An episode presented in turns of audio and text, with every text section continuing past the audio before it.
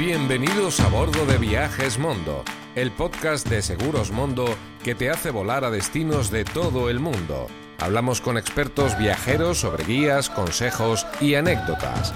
Buen viaje.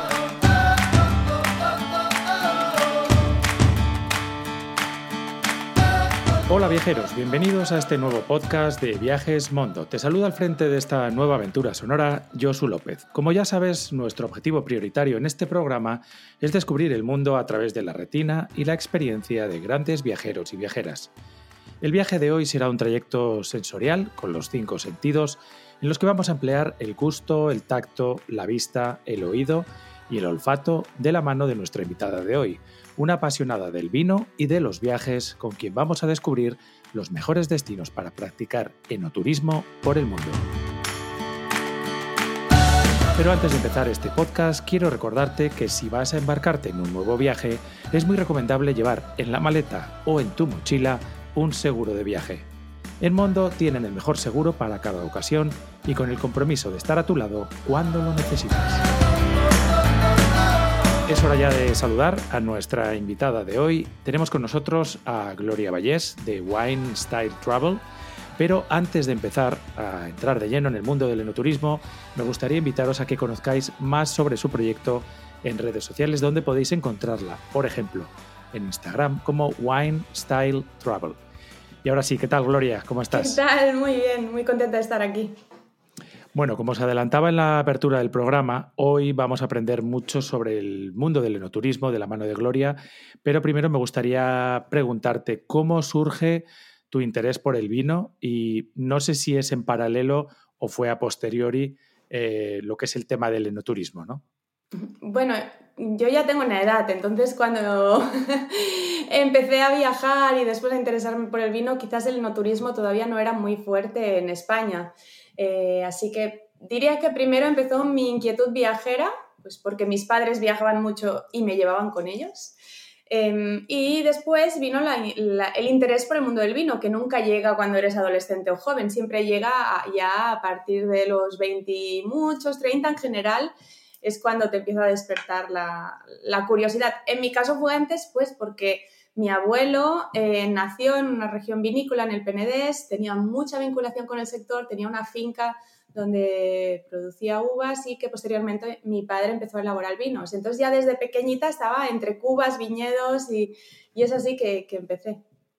Bueno, evidentemente ya veo que te viene de, familia y has, digamos, vivido, ¿no? Como dices, eh, al lado de las vides, de las bodegas, de las barricas. También, bueno, viajar es, una parte importante en la que además el vino, como otras eh, aficiones ¿no? que tenemos en, los que nos gusta viajar, podemos eh, de alguna manera probarlas y disfrutarlas eh, mientras viajamos.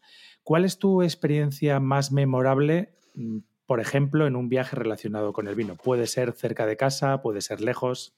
Hay muchísimas, es difícil elegir una, ¿no? Quizás pues por, lo exótico, ¿no? Eh, me han impactado mucho Mendoza en Argentina y Sudáfrica, que eh, la región que hay en Stellenbosch, cerca de Cape Town, eh, son espectaculares. Pero cerquita tenemos cosas también maravillosas, así que en Francia, Italia, Portugal, España hay lugares para escaparnos tres días, un fin de semana, una semana muy, muy interesantes. Forma el, bueno, como lo tienes muy cerca, ¿no? El vino parte, digamos que es un ingrediente que siempre tiene que estar en tus viajes. A ver, siempre, siempre, eh, en el sentido de que el viaje se organiza en torno al vino, no siempre.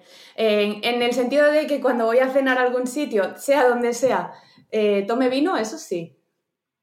Bueno, eh, yo por ejemplo, además, mira, recientemente estuve en, en Lanzarote, ya había estado anteriormente y la verdad que, bueno, me gustó mucho la experiencia, ¿no? No solo, evidentemente, de conocer la, isla, eh, sino visitar, ¿no? La, la Geria, esa zona, la verdad que muy particular, ¿no? Con, la variedad que tienen de Malvasía, en fin, cómo, cómo están eh, ubicadas las, las vides, ¿no? En, en, esa especie de agujeros protegidos también por la piedra y que además, eh, bueno, pues eh, fue un aprendizaje bastante interesante, no solo probar los, los vinos, sino que nos explicaran, ¿no? Lo, eh, la manera de elaborarlos y también que siendo además un parque nacional no pueden, digamos, realizar prácticamente cambios ¿no? sobre la fisonomía del, del terreno. El enoturismo no es simplemente degustar vinos, es una experiencia sensorial y cultural eh, que cautiva a los amantes del vino y también quizás aquellos que quieren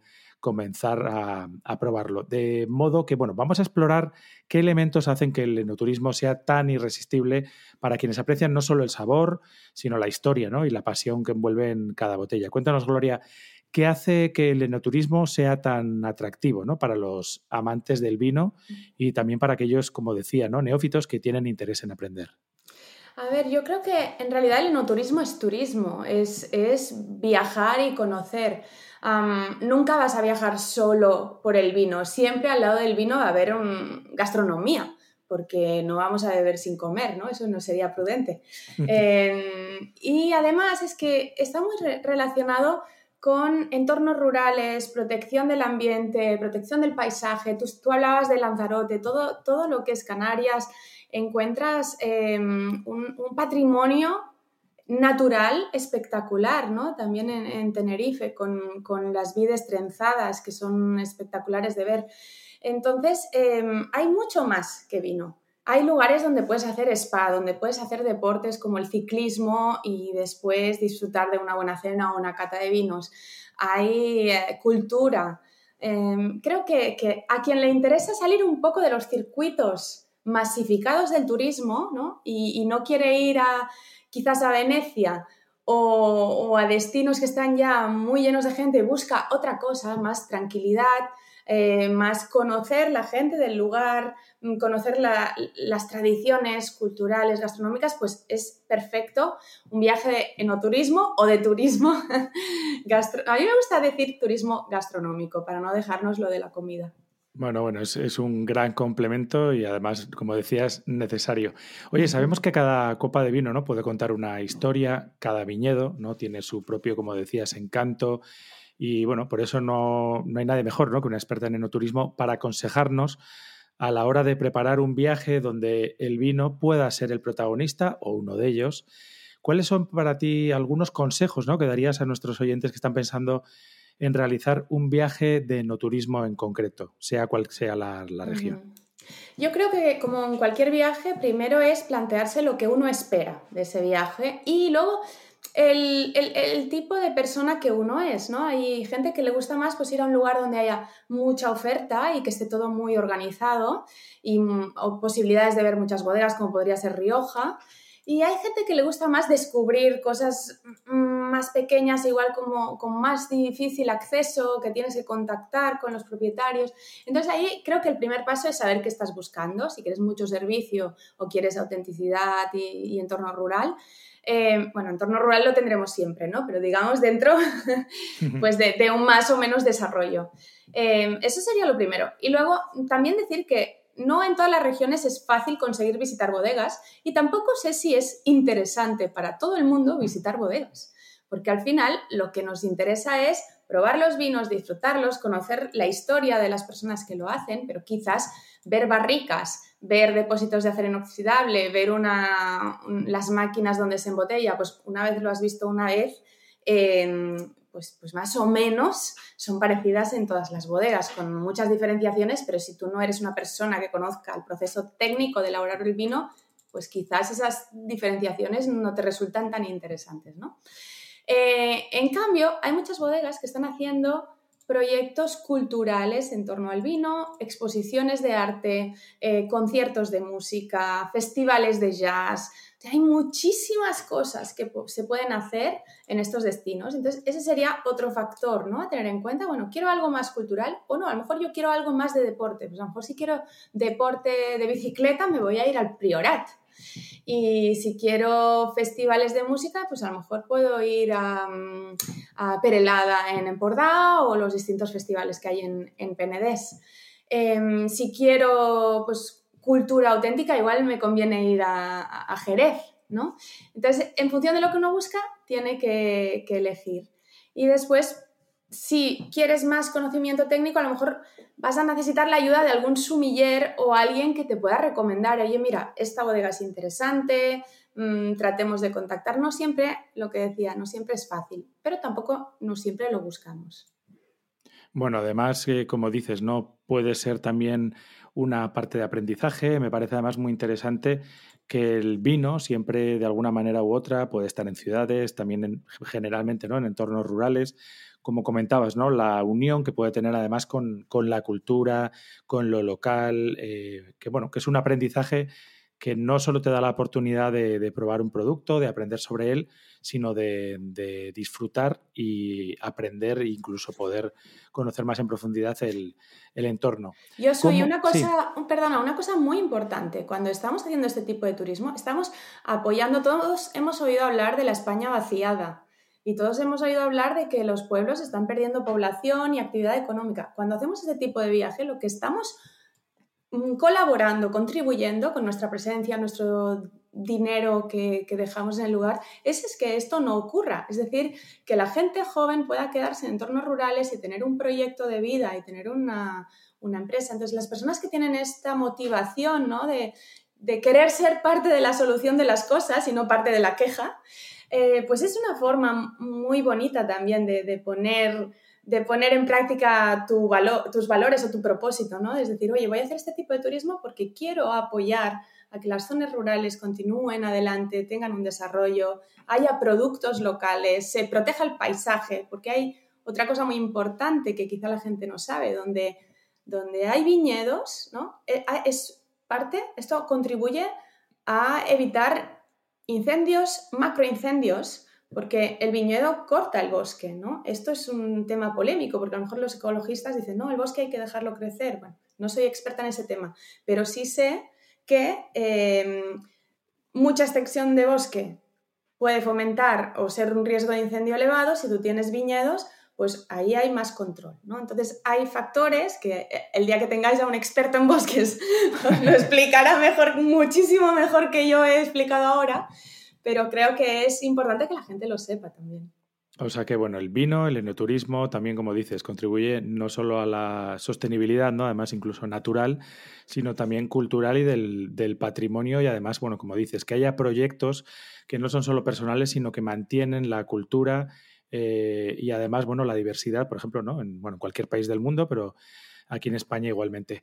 Eh, ¿Cómo elegir? Eh, nos has dado algunas pistas, ¿no? También quizás los gustos, a veces la gente que tenga un poco un nivel un poquito más avanzado, vamos a decir, en qué tipo de vino le gusta o qué le gustaría descubrir, aunque también, bueno, los viajes como todo también es una manera de, abrir puertas, ¿no? De, ver otras formas, incluso aunque sepas sobre vino más o menos, ¿no?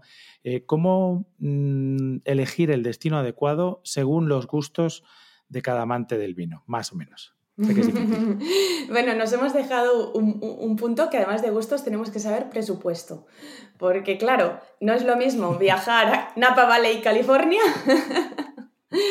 ¿no? o, Mendoza, Argentina, que he comentado antes, que viajar a, a Jerez si eres de Madrid o, viajar a, em, en Porda, que he mencionado también, si eres de Barcelona, ¿no? Entonces, bueno, y también la disponibilidad de días que, tengas y, quieras dedicar. Yo tengo claro, por ejemplo, mínimo, mínimo, una semana al año hago un viaje gastronómico de este tipo, ¿no? Mínimo, eso es el mínimo de una semana. Em, ¿cómo, ¿Cómo elegir? Pues diría que si buscas, por ejemplo, lo que te decía, más servicios, más actividad, pues tienes que buscar regiones más desarrolladas. Napa Valley yo creo que es un poco la meca, es donde empezó todo el movimiento del turismo del vino y si eres un fan del vino y un fan del turismo no gastronómico, pues una vez a la vida tienes que ir, ¿no? Rioja también lo he mencionado, Jerez, son lugares donde hay muchísimas posibilidades y, vas a disfrutar de muchas otras cosas aparte del vino. Puedes disfrutar de Logroño, ¿no? Y de hacer unas tapas, que es complementario a visitar una bodega o puedes ir a, Jerez a un concierto de, flamenco, ¿no? Hay muchas otras cosas vinculadas. Ahora, si tú lo que quieres es catar, catar, catar, pues hay regiones que son mucho más puristas, como puede ser la Borgoña en Francia, que cuesta mucho que te abran una bodega, pero cuando lo hacen realmente para un amante del vino es espectacular.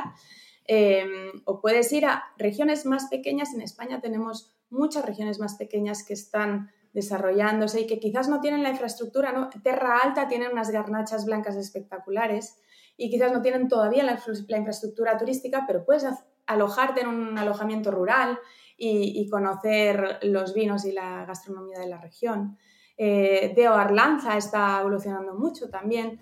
Mm, hay muchísimas posibilidades. O sea, yo lo que recomendaría es que entren en winestyletravel.com y allí tendrán información de lugares a los que pueden ir.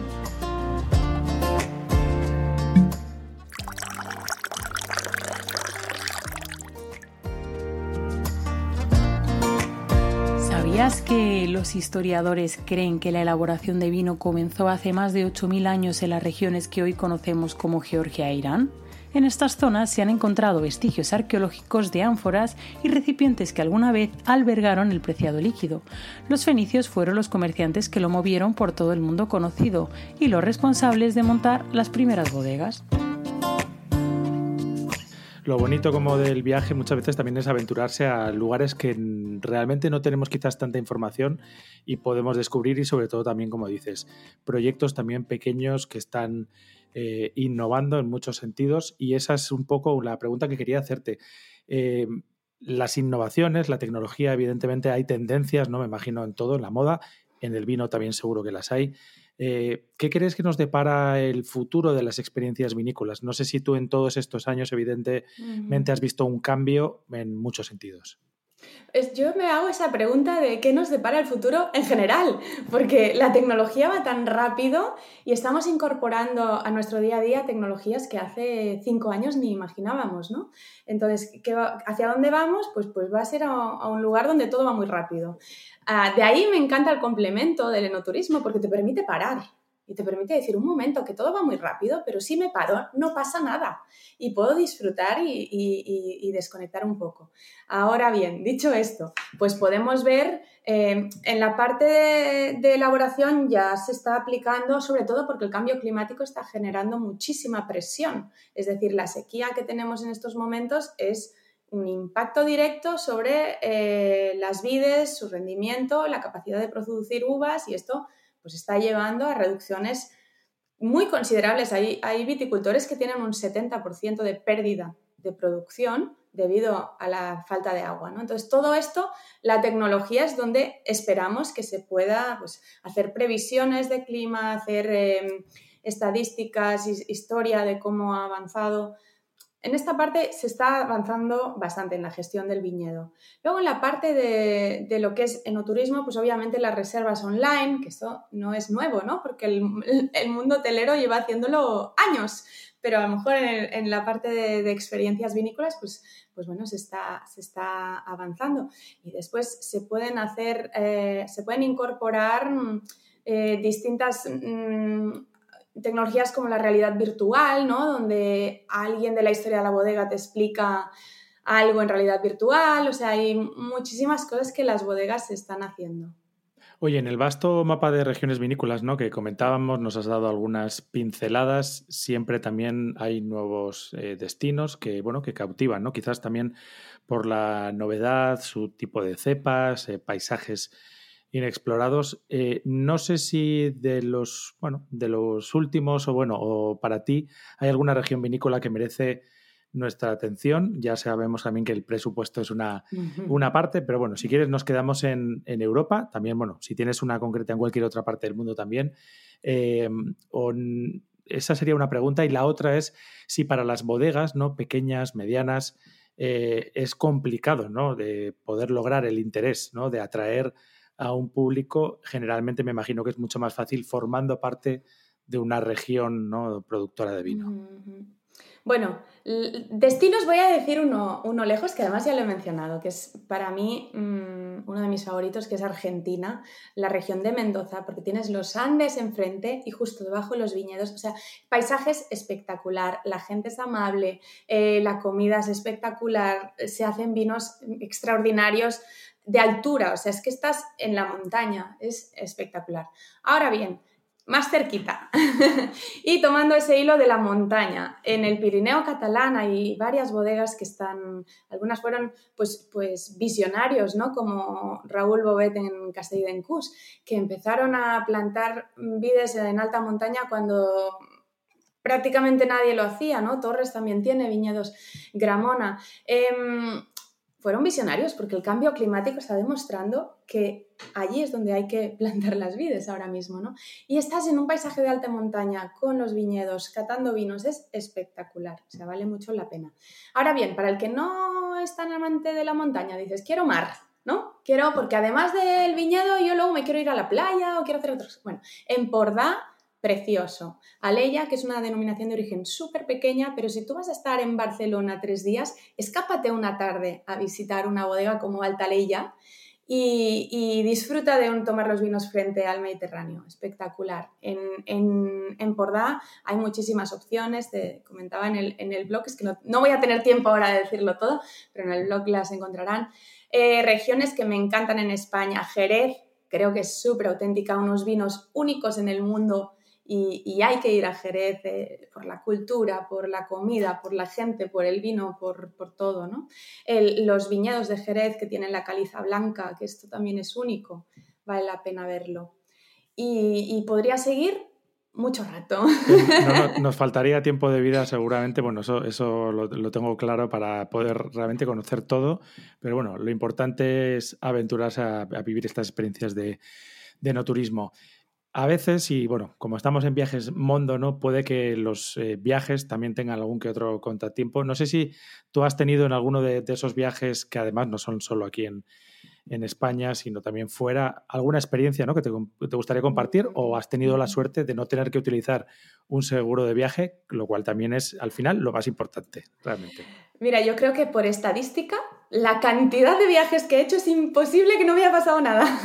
eso también es cierto. Entonces, sí, me han pasado muchísimas cosas en algunos viajes gastronómicos, incluso eh, por trabajo, ¿no? Estando en Brasil presentando vinos, eh, he tenido problemas. He tenido problemas con otros viajes no tan gastronómicos como en India, en Sambar, en Costa Rica. Bueno, total, muchas veces he terminado en el hospital porque pues comes cosas distintas o te, ¿no? No te, sientas muy allá o, no estás acostumbrado, ¿no? A los, vamos a decir, a, al entorno, ¿no? Donde, donde, bueno, pues tenemos, digamos que hay diferentes bacterias, en fin, de todo tipo de cosas. Y, cuando eres un amante de comer es que no te, no te pones límite, entonces es muy fácil que probando comidas eh, del lugar, pues según donde sea, te pasen cosas. Entonces, eh, yo siempre viajo con seguro y en algunos países es imprescindible porque te encuentras mal y entonces puedes llamar y decir, vale, ¿a qué hospital?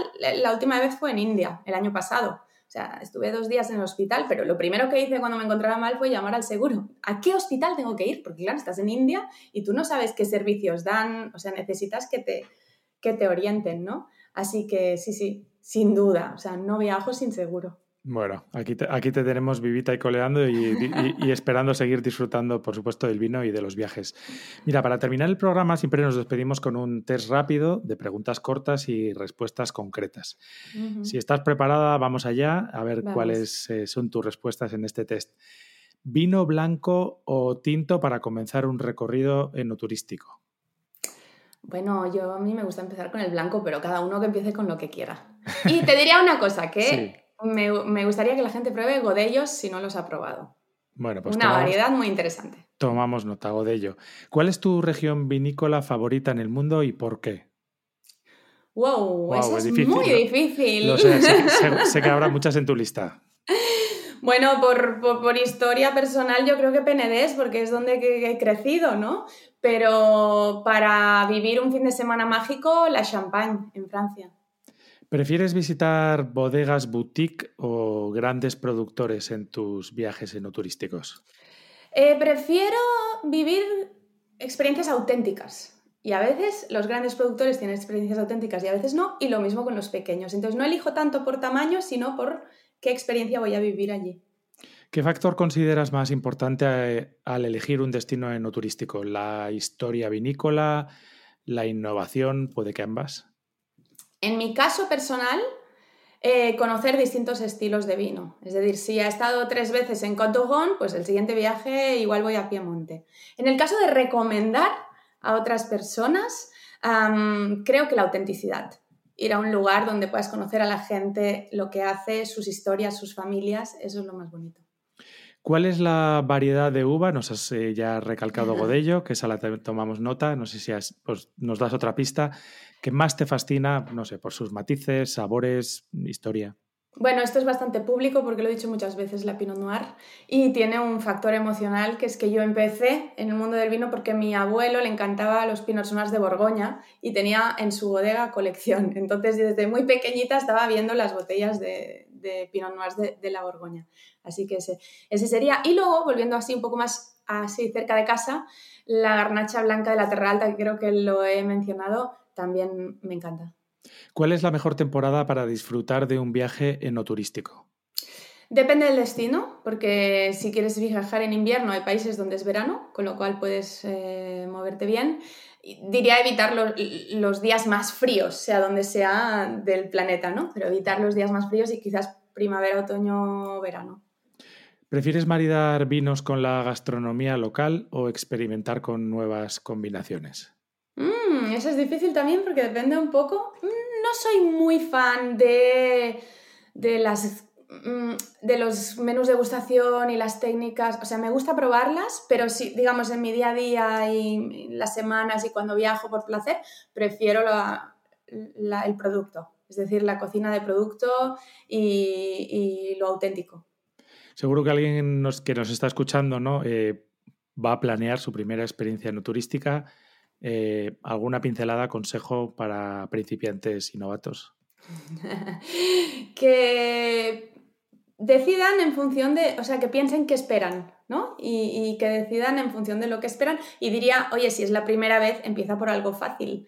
Vete a una región donde haya mucha oferta y donde sea sencillo reservar bodegas y moverte. Bueno, pues Gloria, muchísimas gracias por dedicarnos este tiempo y compartir todos estos consejos vinícolas con nosotros. Sin duda, además, bueno, ya se me ha abierto el, apetito y las ganas de tomarme una copita de vino para soñar con próximos viajes. Por supuesto, os recomiendo que visitéis su web winestyletravel.com vino, estilo, viajes en inglés.com. Y por supuesto que tanto si eres novato como un profesional del, de este elixir, nadie te dice que no, y nadie vamos a decir que no a un viajecito de naturaleza, bienestar y por supuesto vino acompañado de buena gastronomía. Pues muchísimas gracias y un abrazo, Gloria. Muchísimas gracias a vosotros.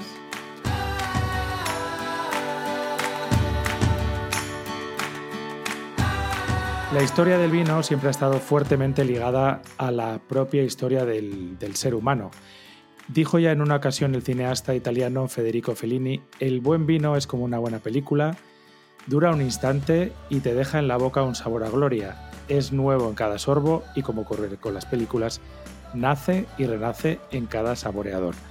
Así que a ti, amante de los viajes, te espero en el próximo programa de Viajes Mondo con el equipaje cargado de nuevos destinos, bien organizado, el peso distribuido y un montón de consejos para viajar más con menos.